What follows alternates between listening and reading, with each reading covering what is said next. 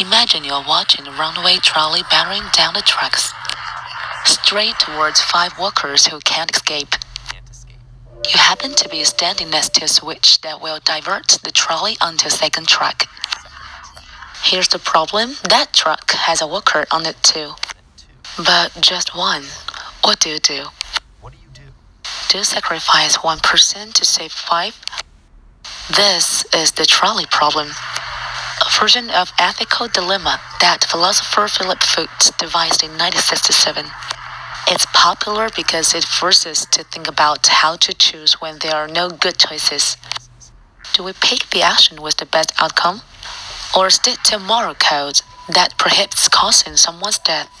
In one survey, about 90% of respondents said that it's okay to flip the switch, letting one worker die to save five and other studies, including a virtual reality simulation of dilemma, have found similar results.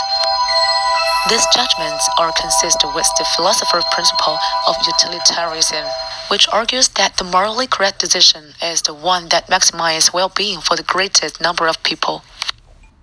The five lives outweigh one, even if achieving that outcome requires condemning someone to death. But people don't always take the utilitarian view, which we can see by changing the trolley problem a bit. This time you're standing on the bridge over the truck as the runaway trolley approaches.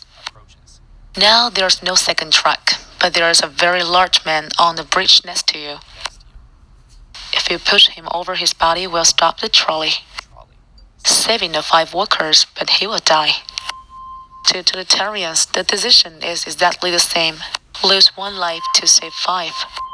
But in this case, only about 10% of people say that it's okay to throw the man onto the track. Our instincts tell us that deliberately causing someone's death is different than allowing them to die as collateral damage.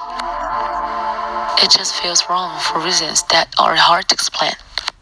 This intersection between ethics and psychology is what's so interesting about the trolley problem. This dilemma, in its many variations, reveal that what we think is right or wrong depends on factors other than logical weighing of the pros and cons.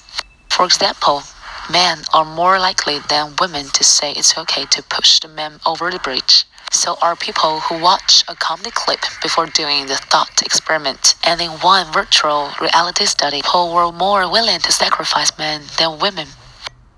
Researchers have studied the brain activity of people thinking through the classic and bridge versions. Both scenarios activate areas of the brain involved in conscious decision making and emotional responses.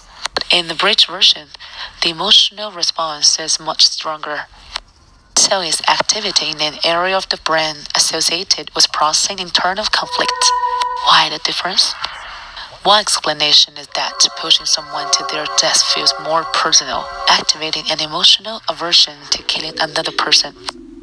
But we feel conflicted because we know it's still the logical choice. Trolleyology has been criticized by some philosophers and psychologists.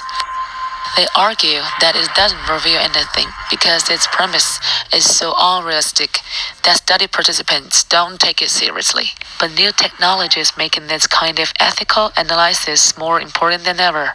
For example, driverless cars may have to handle choices like causing a small accident to prevent a large one. Meanwhile, governments are researching autonomous military drones that could wind up making decisions of whether there are risks severely conscious to attack a high value target. If we want these actions to be ethical, we have to decide in advance how to value human life and judge the greater good. So, researchers who study autonomous systems are collaborating with philosophers to address the complex problem of programming ethics into machines which goes to show that even hypothetical dilemmas can wind up on the collision course with the real world.